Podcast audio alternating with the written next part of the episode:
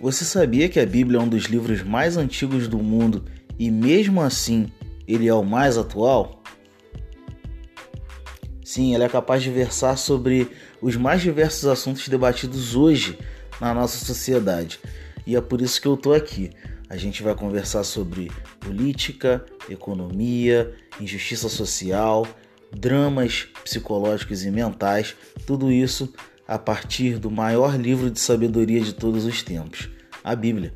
Meu nome é Alexandre Castro e esse é o meu pod.